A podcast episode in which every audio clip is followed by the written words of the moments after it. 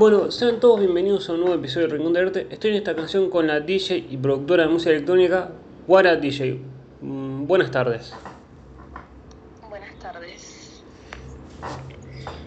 ¿Cómo nació esta pasión por la música electrónica? ¿Fue más de chica, más de grande? Y también, ¿cómo fue el paso a decir quiero ser DJ?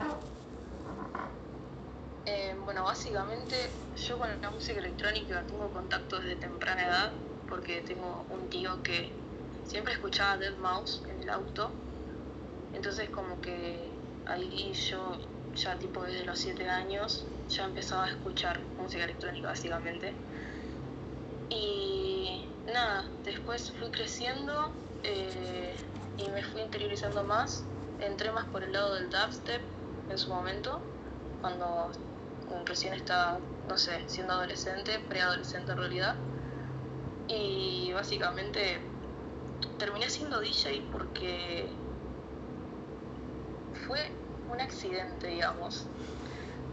Yo hice el curso de productora de música electrónica en el 2016 y en el 2019, hablando con un DJ bastante conocido en, la ciudad, eh, me invita a una clase de DJ y yo le dije, no, pero me gustaría aprender a tocar con vinilos en realidad. Y el curso que daba él era con con CDJs digital, digamos. Y nada, me dijo, venite, te invito para que veas qué onda. Y, fue un viaje de ida porque fui el primer, a la primera clase y me reenganché y bueno, eh, terminé haciendo el curso de DJ y básicamente Buena nace ahí gracias a otro DJ. Fue como, estabas produciendo música, te, habías interesado por cómo producir y, de, y por así decirlo, te dijeron, ¿por qué no, no probás con también ser DJ? Y fue como, un, uy, y empezó un camino solo de ida. Claro, exactamente, yo no tenía mis planes ser DJ, ya digo, solamente quería aprender a tocar con vinilos, pero para saber nada más. Y bueno, hice el curso y terminé, eh, no sé cuántas clases eran en el curso, pero apenas terminé, ya a los dos días me habían dado mi primera fecha como DJ, digamos. ¿Y hubo miedo previo a esa primera fecha era como, ok, no, con todo lo que aprendí, no puedes, nada puede salir mal? Eh, el miedo, digamos, por ahí venía más por el lado de que tengo ansiedad social, básicamente. Y nada, por ahí es muy difícil estar enfrente de gente, pero mi ansiedad social se maneja bastante bien cuando no tengo que hablar, básicamente. O sea, si me expreso de otra manera no verbal, eh, no, no me siento nerviosa, de hecho. Es como, digamos, te da miedo estar enfrente de gente, pero si tenés, digamos, no, no teniendo que hablar, pasando música, es como, no, te cuesta tanto. Claro, exactamente, es así. Y es difícil, digamos, ser DJ y también productora, es como, son cosas que van de la mano, digamos. Uno cuando es DJ, después termina siendo productor. Eso depende de la persona. Hay muchos DJs que no son productores y hay productores que no son DJs también. Eh, yo creo que es una buena combinación ser DJ y productor porque al final del día terminas tocando música propia en vez de la de los demás. Eh, te expresas de esa manera, básicamente. Supongo que es es el combo perfecto, digamos, para diferenciarse del resto como artista por ahí. Y decís digamos, de diferenciarse, ¿cómo, digamos, cómo te haces, digamos, porque digamos, uno escucha música electrónica y a veces no, uno no diferencia, o alguien que no, no está tan entrenado, no diferencia, digamos, está escuchando, no sé, a Vichy o otro artista, ¿Cómo se logra esa generar esa también diferencia digamos, entre un DJ y otro? o también entre un productor y otro. Y porque cada uno tiene su estilo diferente, más allá de los géneros. Eh, si la persona no lo sabe, eh, es más intuitivo porque vos escuchás los tipos de sonido que usa cada artista y son muy diferentes, o cómo los combinan, cómo los mezclan, y así es como por ahí uno se, se da cuenta de por ahí quién estaría tocando. ¿entendés? Sí. sí es como también tiene su, digamos, su identidad con cómo mezcla la música. por así decirlo. Sí, los elementos más que Mm. nada, Mm. los sonidos. ¿Y te ha pasado, digamos, después de esa primera presentación, que te hayan llamado una de algún lugar para tocar o lugar o de fiesta o alguna fecha vos decís, no puedo creer que, digamos, estar tocando en tal boliche o tocar con tal artista en una fecha? Em, sí, es raro. Es como que yo nunca termino de caer, digamos. A mí me hablan por una fecha. Eh, bueno, hace, to- hace poco toqué con, con una persona que respeto mucho. Eh, y es como que, no sé, ya te digo, no, no, no, no lo creo, digamos. Es raro. Me siento rara, realmente. Es como, estoy creciendo, pero, pero no, no quería estar, te sorprende el que, que uno lo llame mien- mientras uno va haciendo su camino. Claro, porque, a ver, yo, yo nunca, nunca quise dedicarme a la música.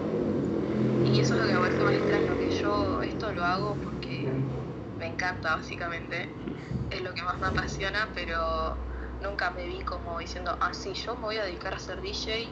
eh, yo, no sé, voy a empezar a hacer música y me la quiero, la quiero pegar para irme al exterior. O sea, no, yo nunca tuve eso en mente, nunca fue mi objetivo realmente mis objetivos son otros, no relacionados a la música y nada, por eso todo esto como que yo no, no lo creo por ahí, es tipo, me llaman y digo, bueno, sí, dale, pero lo tomo con tanta naturalidad que después caigo y digo, fa, no sé, toqué para 600 personas y salió re bien, que a la gente le gustó, o por ahí voy a la calle o estoy trabajando y la gente me reconoce, por ejemplo, y eso me parece una re flayada eh, porque yo siento que, qué sé yo, que por ahí nadie me juna, pero acá en la ciudad, dentro de todo, hay gente que, hay gente que me conoce y me escucha y me sigue a todos lados, y eso es algo increíble, algo que yo todavía no puedo asimilar.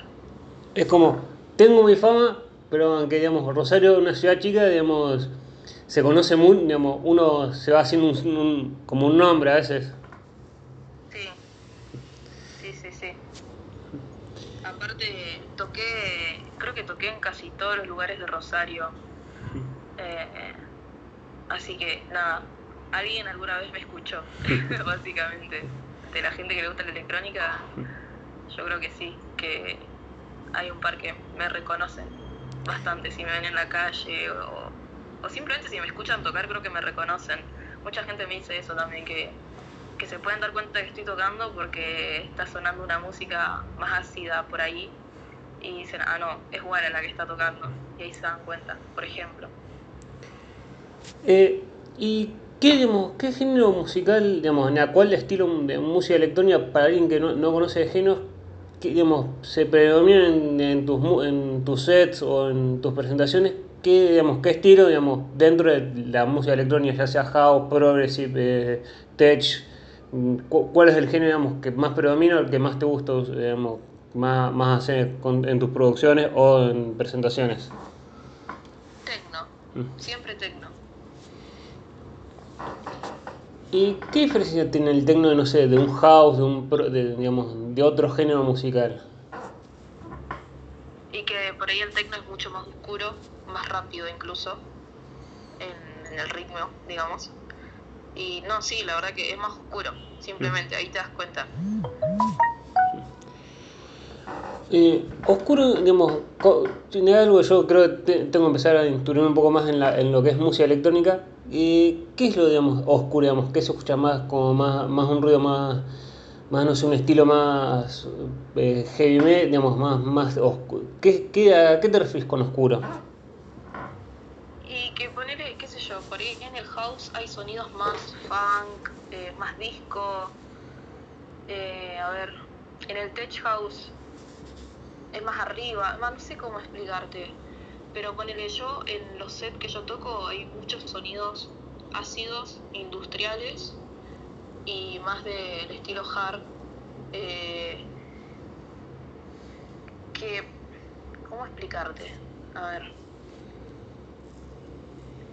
no sé cómo se lo explicaría una persona que no consume ningún tipo de música electrónica como para ubicarlo, pero son sonidos por ahí como más agresivos, no sé, el, eh, la línea de abajo es otra también.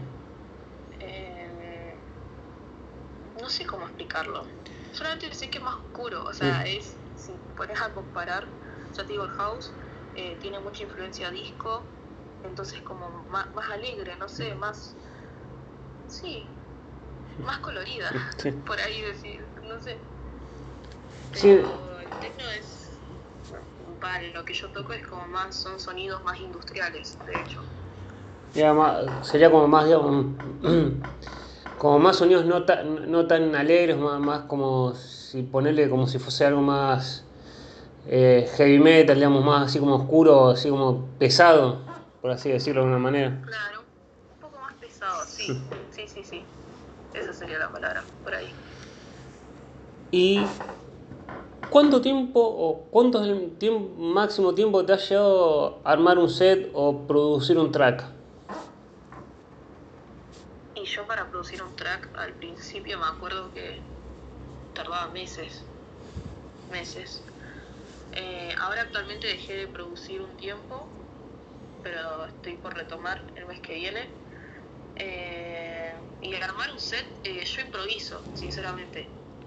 Siempre improvisé. Mm. Así que eso no, no, me lleva tiempo, básicamente. Yo pongo la música en el pendrive y salgo de mi casa y bueno, que pase lo que pase. Básicamente. Es como voy juntando temas y después digo, mm", y en el momento empiezo a ver, bueno, voy a poner, poner este, voy, es, también uno improvisa más en el, más espontáneo en el momento. Claro, porque también depende de cómo esté la gente en ese momento. Porque capaz que vos armás una playlist un setlist eh, pensando en, no sé, bueno, la gente va a estar de esta manera, entonces la voy a repicar, por ejemplo, y por ahí vas y no le gusta la música que estás tocando, entonces por ahí tenés que bajar o subir, eso todo depende, hay que saber leer la pista para ver si la gente está bailando o no. Entonces por eso también improviso muchas veces, porque por ahí vas preparado o por ahí no sé, pasó algo, tenés que tocar más tiempo o, hay un artista que está llegando tarde, entonces vos tenés que subir antes y entonces la música va a cambiar también por el horario, o sea, son muchas cosas que pueden pasar también y por eso prefiero improvisar. Es como, que pase lo que pase, yo tengo todo preparado por lo que pueda pasar. Claro, siempre hay que estar listo en ese sentido. ¿Y cuánto fue el tiempo, digamos, que se, te extendió una presentación, digamos, tenían calculado, vos tenías calculado, no sé, una hora y por, digamos, porque llegó tarde un artista o por algo, se estiró. Vos dijiste, no puedo creer lo, que se me tuvo que estirar la, la presentación. Bueno, una de mis primeras fechas yo tenía que tocar al cierre, pero como era, era un tipo bar, pub, ponele, eh, cerraba a las 3 y media, 4 de la mañana me dijeron que yo tenía que cortar, porque era un jueves esto. Entonces se cerraba más temprano. Esto fue antes de la pandemia, por eso, los horarios mm. por ahí son más largos. Y nada, bueno, yo creo que entré a tocar de 2 a las 2 de la mañana, claro, porque tenía que tocar de 2 a 3 y media, 4 y yo veía que ya eran las tres y media y yo lo miraba al organizador del evento y me decía, seguí. Bueno, eran las cuatro, lo miraba de vuelta y me decía, seguí. Eh, eran las cuatro y media y me decía, mira, dale hasta las cinco, cinco y media porque la gente no se va. No se va, no se va, no se va. Y vamos a cerrar el lugar un tiempito, así terminas de tocar y, se van todos a sus casas, en el, en el horario límite, digamos. Hasta el horario límite que podía estar abierto el bar. Así que se me extendió desde, las 2 de la mañana hasta las 5, 5 y media de la mañana estuve tocando. Y mi set tendría que haber terminado a las 3 y media. Y después de, digamos, como contaste de este set o de alguna presentación, ¿el cuerpo hace factura de estar tanto tiempo parado o es como uno ya está acostumbrado y, digamos... No, a mí particularmente me duele mucho la espalda a la hora. O sea, yo estoy parada y a la hora ya me empiezo a doler la espalda, pero porque tengo un par de problemas. Eh, no, lo peor fue que, por ejemplo, yo a las 8 de la mañana tenía que estar trabajando. O sea, yo te digo, toqué un jueves y esto era un viernes. Digo, eh, trabajaba el viernes y esto era un jueves. viernes a las 8 de la mañana, terminé de tocar el jueves, 5 y media, hasta que llegué a mi casa, hicieron las 6. Eh, llegué, me tuve que cambiar, dormí, no sé, media hora y me tuve que ir a trabajar, ¿entendés? Mm. Y ahí sí estaba medio jodido. Pero sí, a ver, a mí particularmente me duele la espalda ya a la hora, hora y media de estar parada tocando. Es digamos, como algo, digamos, algo ya, ya es costumbre, pero digamos, uno le sigue doliendo digamos, se tiene como que acostumbrar al, do- al dolor. Sí, ya, ya es algo normal, digamos, ya no, tampoco es un dolor que me incapacita, ¿entendés? Mm. Es llevadero. ¿Y cómo fue, durante la pandemia no poder tocar o, no poder presentarte? ¿Era algo difícil o fue como, ya va a pasar y me concentro más en mi laburo común? No, eh, yo particularmente lo vi como un descanso, como una pausa, porque venía haciendo un montón de cosas, venía durmiendo 3, 4 horas por día nada más.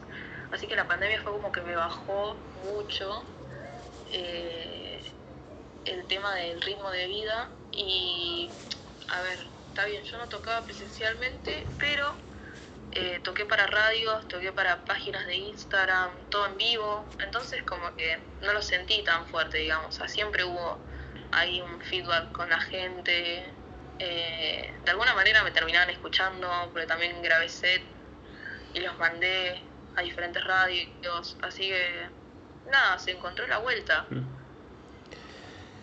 ¿Y cuál fue la radio que vos dijiste, o que te hayan llamado mm, eh, para que vos toques, vos decís, no puedo creer, digamos, que esta radio me esté llamando, digamos, que, yo, que uno la escucha, pero decir, no puedo creer que, que estén pasando un set o que me llamen para tocar? Bueno, a mí me sorprendió mucho cuando me llamaron de la M90, que es de acá de Rosario.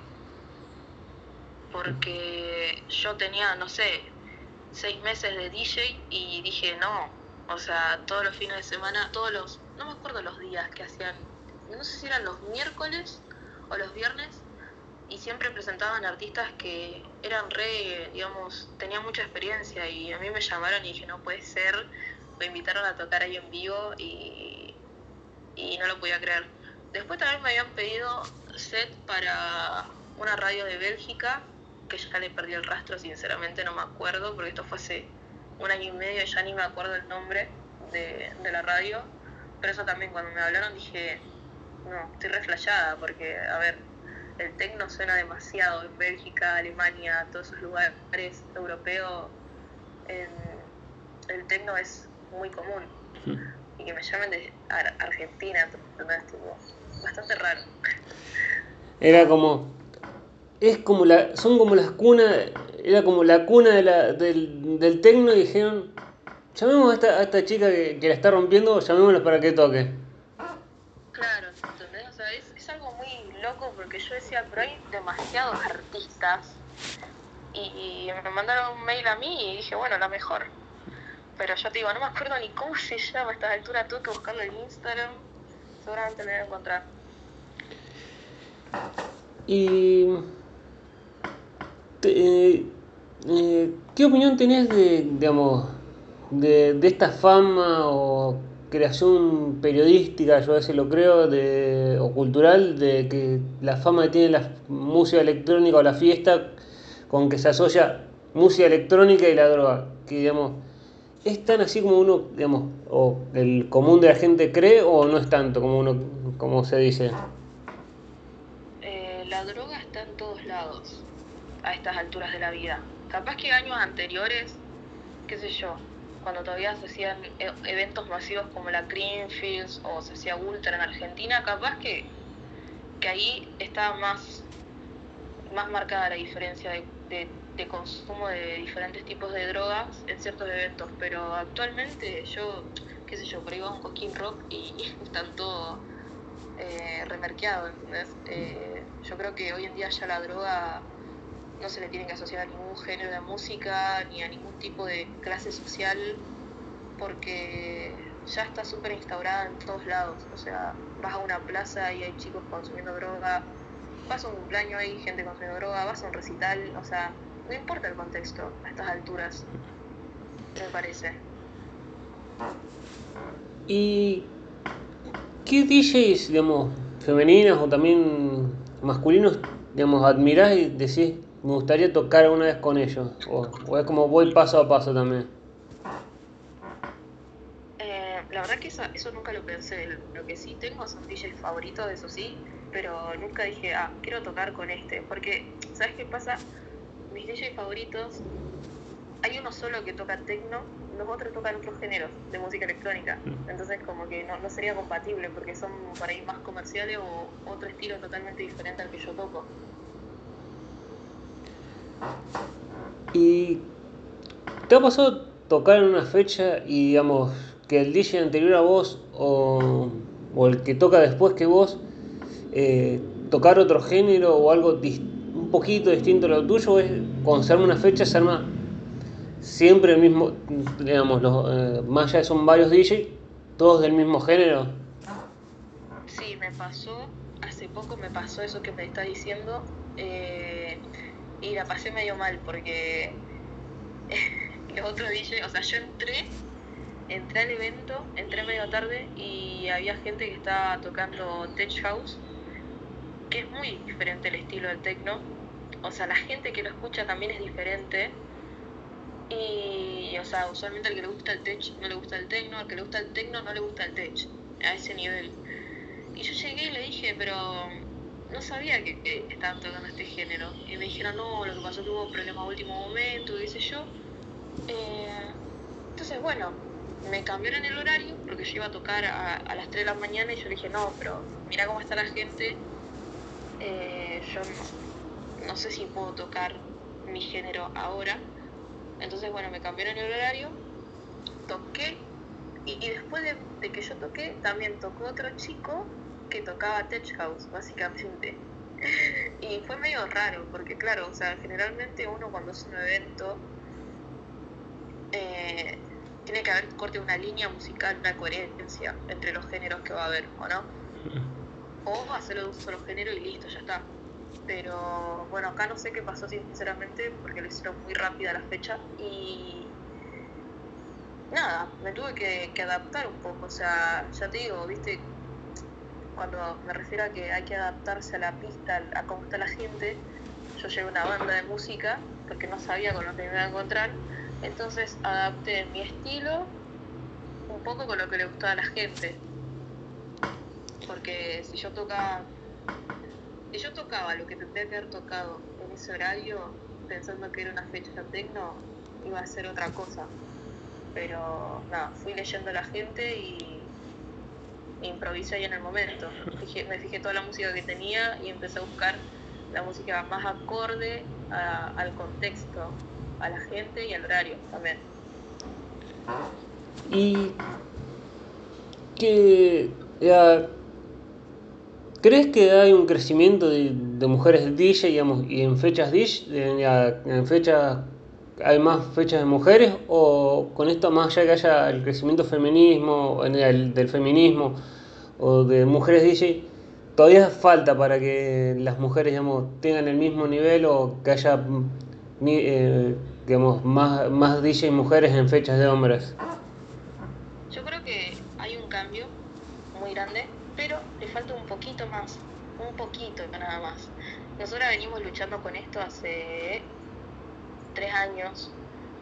Eh, era muy diferente el- la escena hace tres años atrás y la verdad que eh, nos unimos entre todas de, de varias provincias y, y logramos que, que nos escuchen y que bueno nos metan. Justo se dio esto de la ley del cupo laboral femenino en los eventos y nada, gracias a eso también hoy tenemos más espacios para tocar porque ya te digo, hace tres años la cosa era totalmente diferente a lo que es hoy. Eh, ser DJ y ser mujer hace tres años atrás era, era otra cosa. Y nada, yo creo que estamos bastante bien. Pues ya te digo, en tres años se avanzó un montón, pero le faltaría un poquito más todavía. Pero igualmente se, se ven muchas mujeres tocando, me, me alegra. Aparte le están dando mucha oportunidad a gente nueva, a talentos locales nuevos y nada, eso me parece buenísimo también, escuchar más gente todavía, otra, otra música, otras caras por ahí. ¿Y te ha sorprendido, digamos, no sé, que le han dado cara o mm, le hayan dado lugar a una DJ o así? No puedo creer, digamos, que, que esta DJ no haya tenido su lugar antes. Sí, pero ya te digo, era cuestión de, de, de las épocas por ahí. Eh, antes no es que no se le daba lugar a una sola en concreto, sino que a todas no nos daban lugar básicamente. Y nada, hoy ya es diferente. Pero bueno, tarde o temprano llega la oportunidad también. Y eh, la ciudad de Rosario es un lugar donde, digamos, se escucha mucho, digamos, hay un crecimiento de la música electrónica, pero ¿crees que se escucha mucho la música electrónica o es algo que todavía se, va se, se está ganando de a poquito su lugar? ¿Qué pregunta? Eh, sí, me parece que se escucha bastante. Lo que noto es que por ahí la gente es muy selectiva y le gustan solamente dos géneros y ya está. O sea, se encierran en ciertos géneros y no, no expanden su, su oído en ese sentido, porque diferente es Buenos Aires, que va a Buenos Aires y hay eventos de todo tipo, de todos los estilos de música, de todo lo que te imagines, y acá todavía la gente es media reservada en eso. Y vos como productor y DJ, ¿sos más de, digamos, sos de decir, escucho lo que, lo que produzco y paso mis presentaciones, o sos más de escuchar un poco también de todos los géneros de música electrónica o también de otros géneros, o sos más de escucho lo que produzco? Eh, no, yo siempre escucho de todo, siempre escucho de todo, para, para inspirarme también. Realmente, o sea eh, lo que menos escucho es música electrónica cuando estoy así en mi casa y eso. Es como que siempre estoy indagando nueva música, pero de otros estilos. O sea, yo escucho desde punk hasta pop. O sea, no, no sé, pienso que siempre hay que estar eh, sumergiéndose en la nueva las nuevas cosas que, que van apareciendo en la música, en los nuevos artistas. Y no, yo sinceramente escucho de todo. Escucho de todo. Eh, con respecto a mis producciones, yo eh, no, no las estaba compartiendo, pero nada, ahora decidí y bueno, en abril vuelvo a retomar y voy a empezar a sacar material, mm. justamente.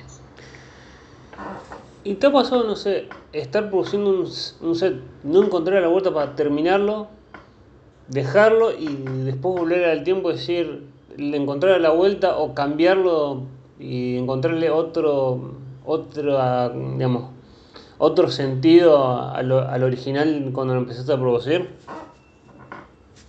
Ah, sí, eso sí, eso siempre, siempre.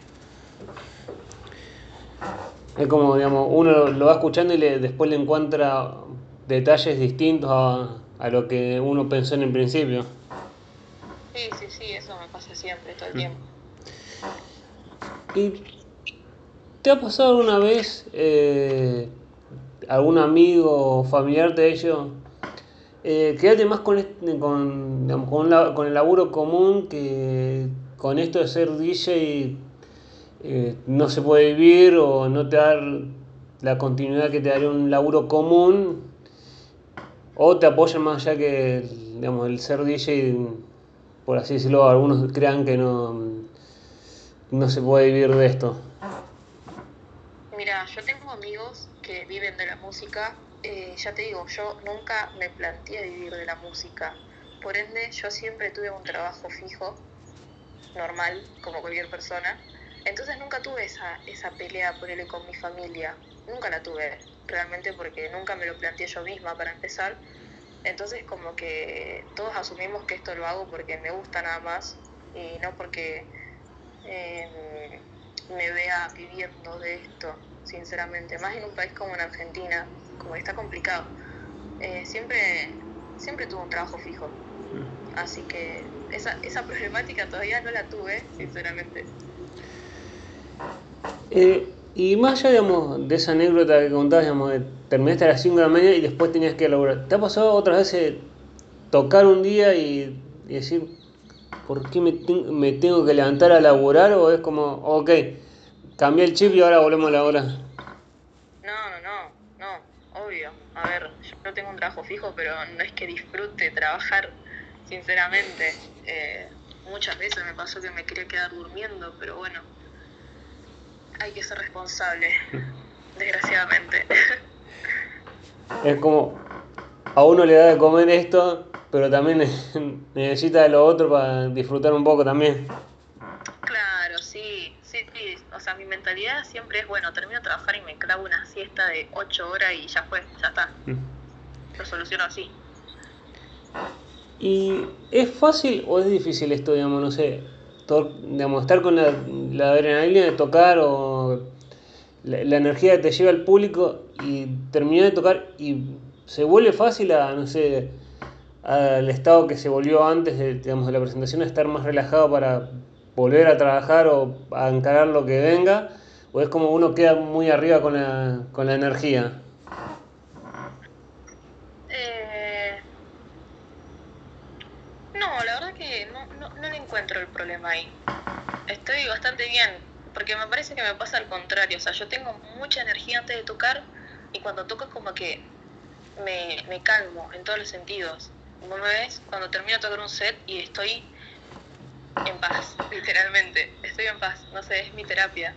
La música es mi terapia, entonces como que me súper relajo y después estoy recalmada y yo digo, la peor parte siempre es antes de tocar. Es como, es, digamos, está lo más feo antes y después como ya uno disfruta lo que está haciendo. Sí, sí, totalmente. Es así. Eh, ¿Y te ha pasado, no sé, estar laburando y decir, mmm, ya sube un fin de semana, decir, eh, ya quiero que sea la hora que me toque la fecha para tocar o es como, me concentro, y termino de laburar y ahí empiezo a pensar la, la fecha?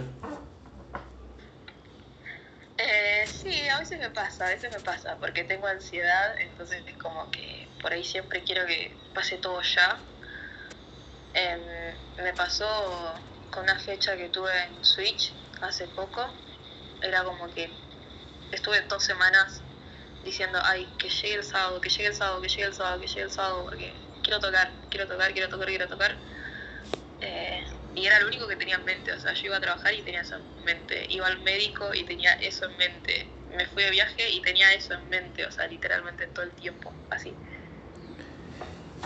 ¿Y cómo se maneja la digamos, como decís vos, tenés ansiedad, cómo se maneja siendo, digamos, para ser DJ, no apurarse para me, apurarse por un tema o para, digamos, disfrutar el momento y saber en cómo, digamos, con, la, con una tranquilidad, saber cómo poner el tema, en qué momento y cómo hacerlo? No, hay que meditar, hay que respirar.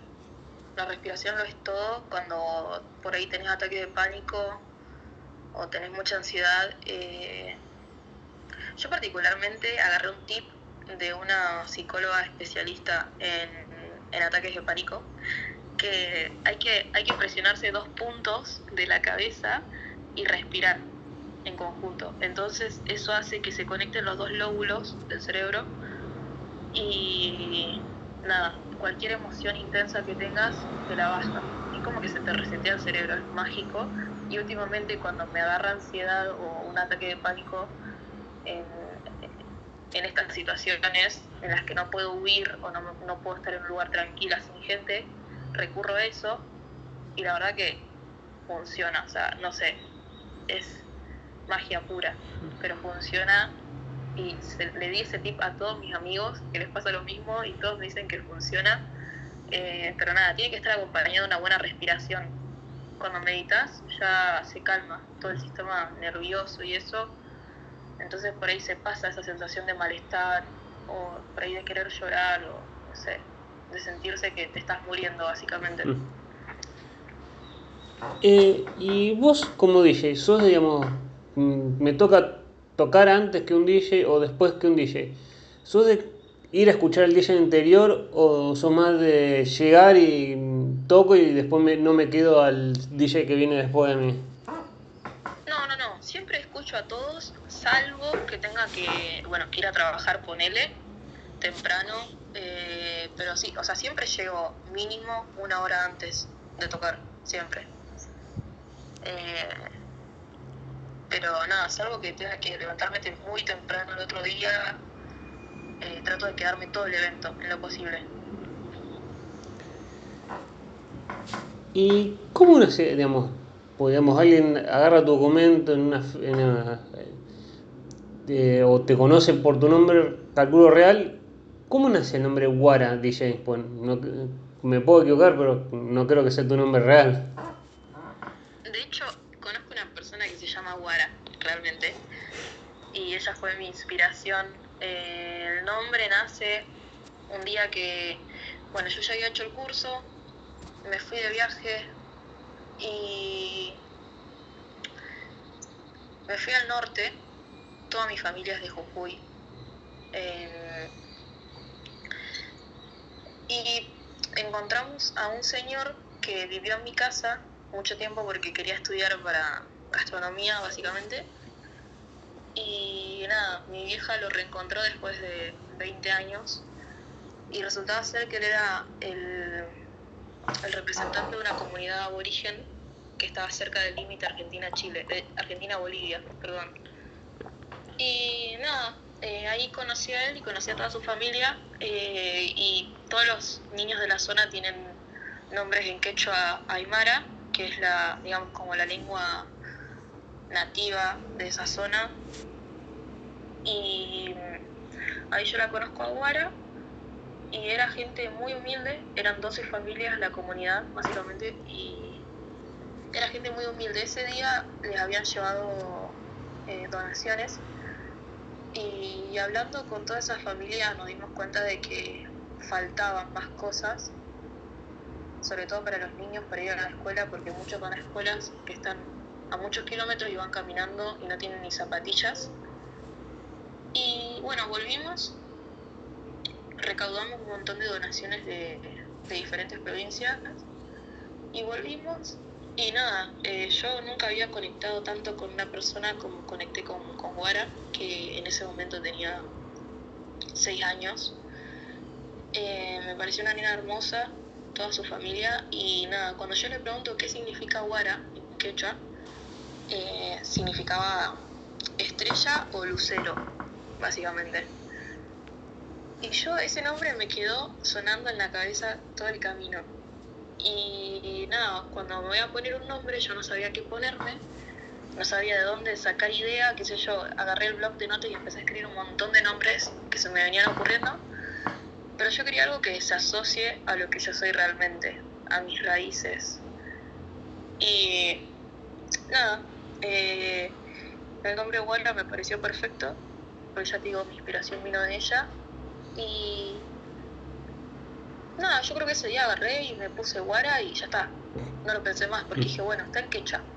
Mi abuelo habla en quechua, toda mi familia es de allá, bien del norte y nada, es quien soy realmente. Mm. Actualmente toda mi familia tiene tradiciones del norte, entonces como que quería algo que me conecte más con lo de Jujuy. Y de ahí nace Guara, básicamente. ¿Y cuánto crees para el crecimiento o para digamos, que te haya sorprendido el, uso de las redes sociales? ¿Es algo que sirve para un DJ un productor o es algo que después te termina, no termina siendo tanto una herramienta, sino es también un lastre?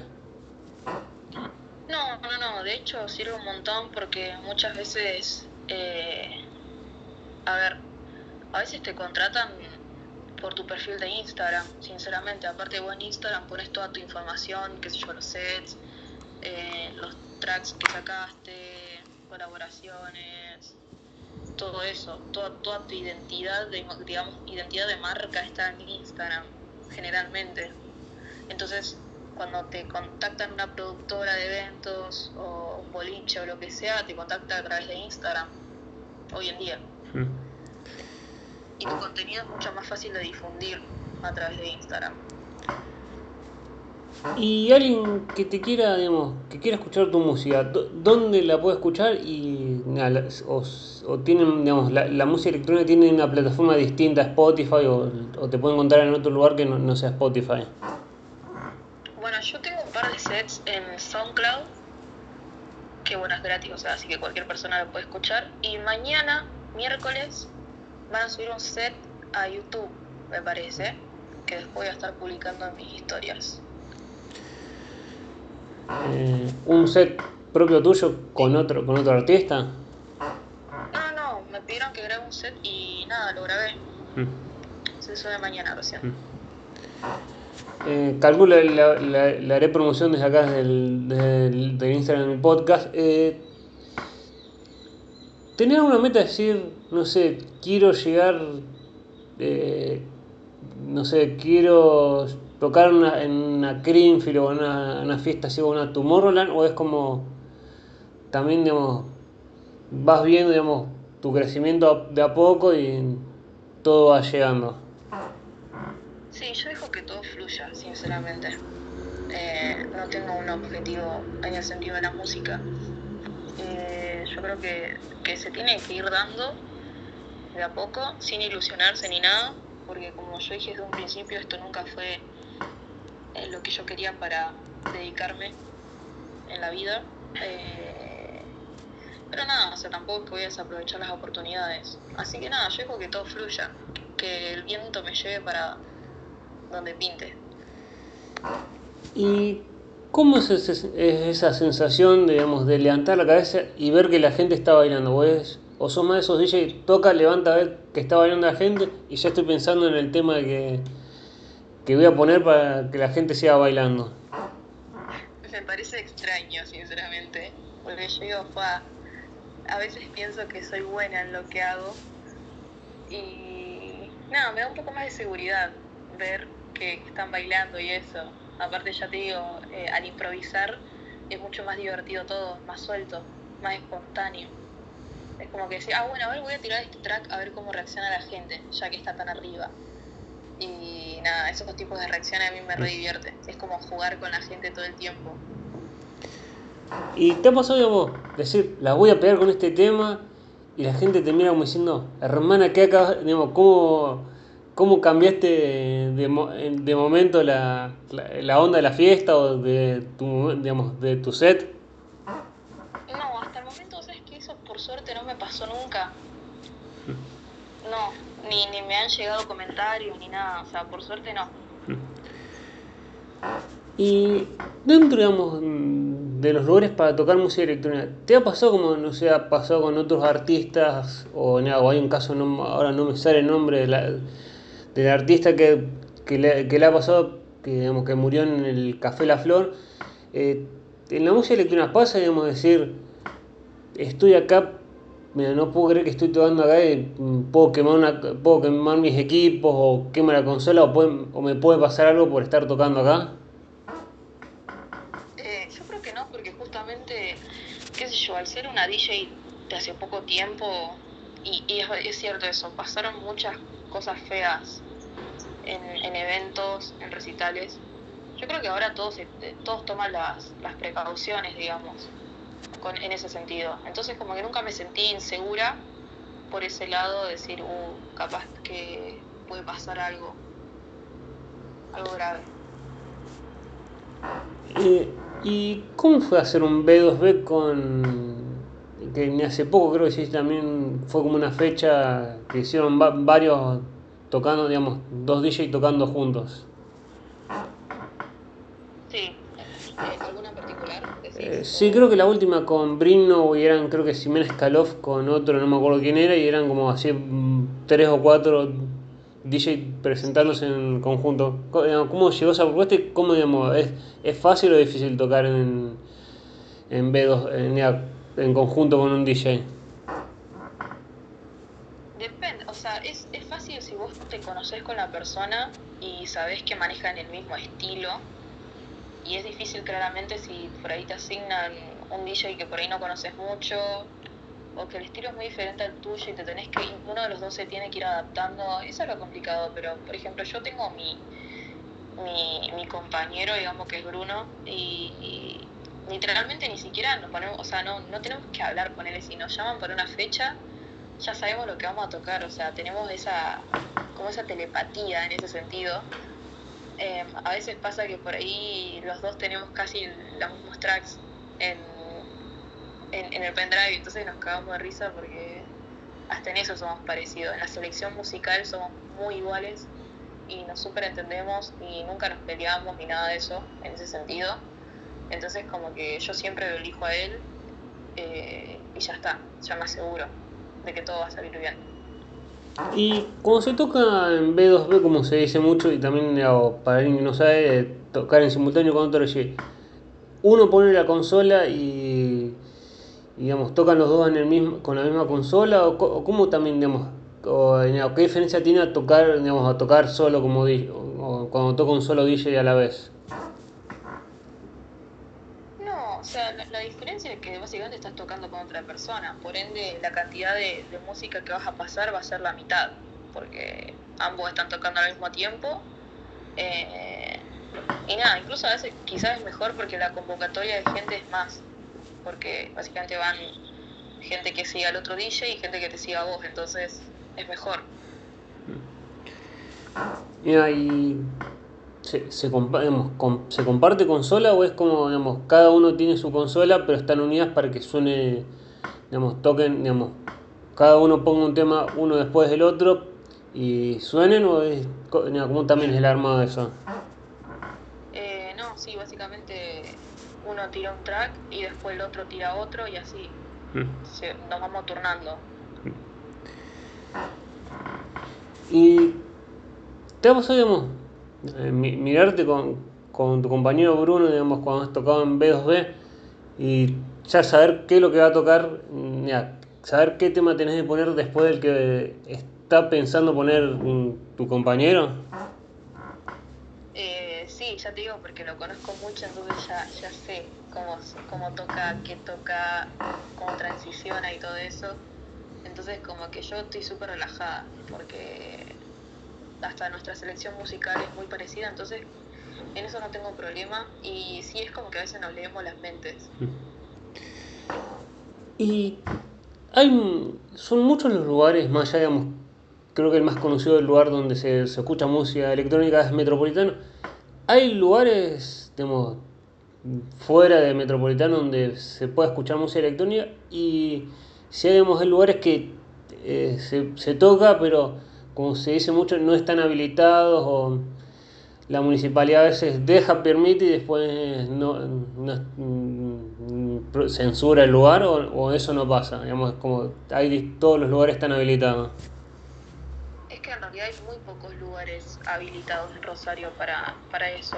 La mayoría hace fiestas clandestinas eh, en los alrededores.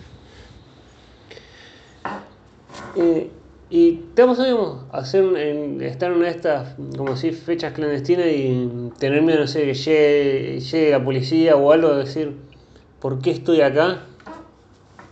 Eh, siempre estuve ese miedo, pero por suerte me pasó de que por ahí yo me iba y a la media hora caía la policía. O ponerle, por una extraña razón, me bajé la fecha y ese día cayó eh, la GUM y clausuró todo a la hora, ¿entendés? Del evento por suerte nunca lo viví, pero sí zafé de esas situaciones.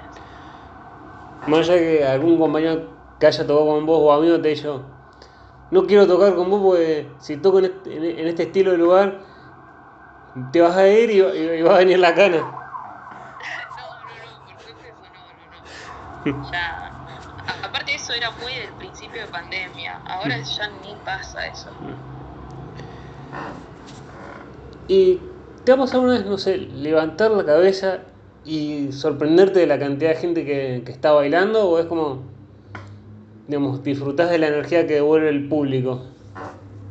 Sí, sí, me parece, me parece muy raro, ya te digo, o sea, me parece raro que una persona diga, ah, bueno, vamos a ver a Guara, entonces, tipo, tenés un montón de opciones, no sé por qué tengo tanta tanta baja autoestima en ese sentido, es como que creo que yo no me valoro como me valoran los demás. Mm. Y sí, me parece una reflejada, o sea, ver que, que les re gusta lo que hago, lo que toco, cómo me visto, todo eso es como que, no sé, me hace sentir bien. Y también te ha pasado una presentación, levantar la cabeza y decir, ¿en cuándo se transformó de una presentación de, digamos, de una presentación mía o de una fecha en la que toco, en una fiesta avisar, no sé, ver gente con una cabeza de caballo o algo así? Esto no es de la música electrónica, o es raro, digamos, me, me- o me resulta raro. Eso, eso por ahí pasa más en festivales, por ejemplo. Yo, por, yo hasta ahora nunca viví algo así, sinceramente. Mm. Porque quizás también la música que tocamos es más under, justamente. Entonces va gente que le gusta la música esa y ya. O sea, no, no va a caer gente random por ahí. ¿Y te ha pasado, digamos, en una mm, juntada con amigos o en algún cumpleaños, en algún eh, asado con la familia, que te digan, vos que sos DJ, más allá que no, digamos, no sos de, de poner cachengo, qué sé yo, o música, te dicen, vos que sos DJ, ponés música o es como, te respetan más allá de que, digamos, no sé si está, uno está siempre de ánimo para poner música. Siempre me piden y yo siempre digo que, que no toco cachengue. Mm. siempre me piden, siempre, Mm. siempre. Es como que, bueno, sos DJ, bueno, tocate algo. No, no, no, no. Siempre digo que no. Y no sé si ha estado una vez en pareja o, o está en pareja, eso es un desconocimiento mío y, y puedo no responder esta pregunta. Si le ha pasado una vez, digamos, estar en pareja y que alguna pareja o que le haya dicho, no me gusta que toques de noche o que seas DJ o le, le haga ruido el que seas DJ. No, porque justamente, bueno, estuve en pareja hasta hace poco y él también era DJ, así que yo te digo, estoy rodeada de gente que es del, del mismo ambiente, siempre. Entonces, por suerte, eso nunca me pasó, pero como me hice DJ hace poco, y si me llega a pasar, sinceramente, lo dejo, así de fácil.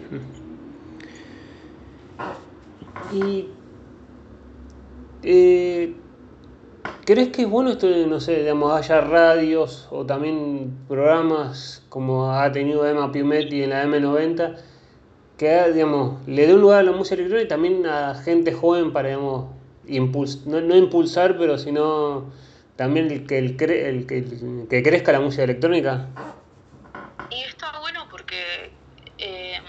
Así se visibiliza más, ¿viste? A nivel cultural.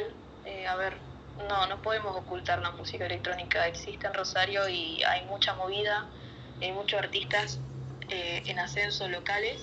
Y yo creo que está bueno darle un espacio para que se exprese, porque si no, qué sé yo, por ahí hay un chabón o una mina que la rompe y nosotros no la conocemos o no lo conocemos y a través de una radio, una plataforma o lo que sea podemos conocerlo y descubrir y eso me parece excelente. Eh, y antes creo que mencionabas, si no me equivoco, que has hecho, digamos, te, te han llamado para tocar. ¿Es distinto, digamos, el tocar una radio o hacer, no sé, si has hecho vivos tocando? ¿Es, raro, digamos, a, a tocar con gente o es uno se concentra igual en que no, no esté también el contacto con la gente? Para la M90 sí me sentí, me sentí bastante rara, porque era raro. Eh, aparte de la, qué sé yo, ahí, va, no sé, en ese momento yo elegí por tocar algo más, como, no sé, más comercial, ponele, por así decirle, porque ya te digo, tocó mucho under y bueno, al saber que estaba en una radio y que mucha gente de hecho la escucha, eh, dije, bueno, voy a adaptar un poco a la radio, ¿entendés? Mm. Fue como, me gusta lo que hago, pero también entiendo al público lo que puede estar buscando. Claro, el contexto, sí, siempre me adapto al contexto.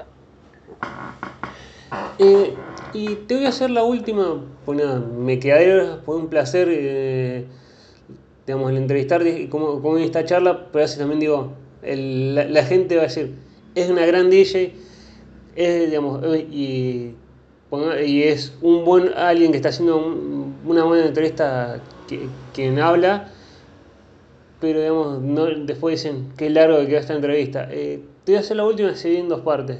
La primera parte de la última es, desde que arrancaste hasta ahora, mirás para atrás y decís, me arrepiento de algo o no. Y, qué le, y la segunda parte es, ¿qué le dirías a alguien que por un prejuicio o por algo no se anima a ser DJ? ¿Qué le dirías vos para que se anime? Uf, bueno, no me arrepiento de nada, nunca. Nunca hay que arrepentirse, ¿eh? No, no, no. De eso, no. Uno, hay que, uno tiene que hacer lo que le sale del alma, sinceramente. Si tu corazón late por algo, es ahí, o sea, mandate. Y mm, para la gente que por ahí no quiere ser DJ o le da miedo esto por el prejuicio, bueno, miren, a mí, cuando empecé a ser DJ, a los tres meses me quisieron como cancelar socialmente hablando en un tema que no voy a entrar en detalle porque yo creo que capaz que se reabre la disputa. Y, y hace poco también hice algo, hace dos semanas atrás o diez días, hice algo de lo que realmente me dio mucho miedo y en mi mente todo el tiempo estaba en seguramente no voy a tocar nunca más después de esto, después de publicar esto. Eh, hice básicamente un sketch público y sí, el miedo te, el miedo te paraliza, el miedo te frena, pero háganlo, o sea, no, no, se, no se limiten. Si tienen que decir algo, díganlo. Si tienen que expresarse, háganlo. Si quieren ser DJ, háganlo. Si quieren ir a tomar clases de piano, vayan y inscríbanse. No piensen en soy muy grande para esto, o no me van a tomar en serio, o que mi apariencia no es hegemónica, o que no doy con el perfil. Que eso, a ver, no bola y sean lo que quieran ser y hagan lo que se les cante siempre y cuando sea lo que realmente eh, les apasiona, supongo. No hay que tener miedo, sinceramente. Pero ya te digo, el miedo te paraliza y te frena. Y es cuando te, te estancas. El no avanzar por miedo, ahí es cuando justamente te arrepentís. Porque vos decís, mirás para atrás y decís, ah, si yo hubiese hecho esto, capaz me hubiese pasado lo otro. No, o sea, hacer lo que querés hacer en el momento y listo. O sea, es horrible vivir arrepintiéndose, pienso yo. No sé. Mi humilde consejo es ese. que, no, que si lo hacen, que lo hagan con miedo, pero que lo hagan. O sea, no. Que no, no le den bola lo que dice la gente o qué dirán, o por cómo te vestís, o por cómo sos, eh, o la edad, que también hay gente que por ahí dice, no, ya estoy muy grande para hacerlo. No, ¿qué importa? a ver, si te pinta ir a clases de ballet con 30 años, andá y inscribite y ya está, vas a ser feliz. Es tu vida, o sea, nadie más va a vivirla por vos, básicamente. Así que nada, ese es mi humilde consejo del día. Bueno, muchas gracias, Guara, por permitirme entrevistarte y por, esta gran charla que salió. Muchas gracias a vos, Felipe. Gracias por el espacio.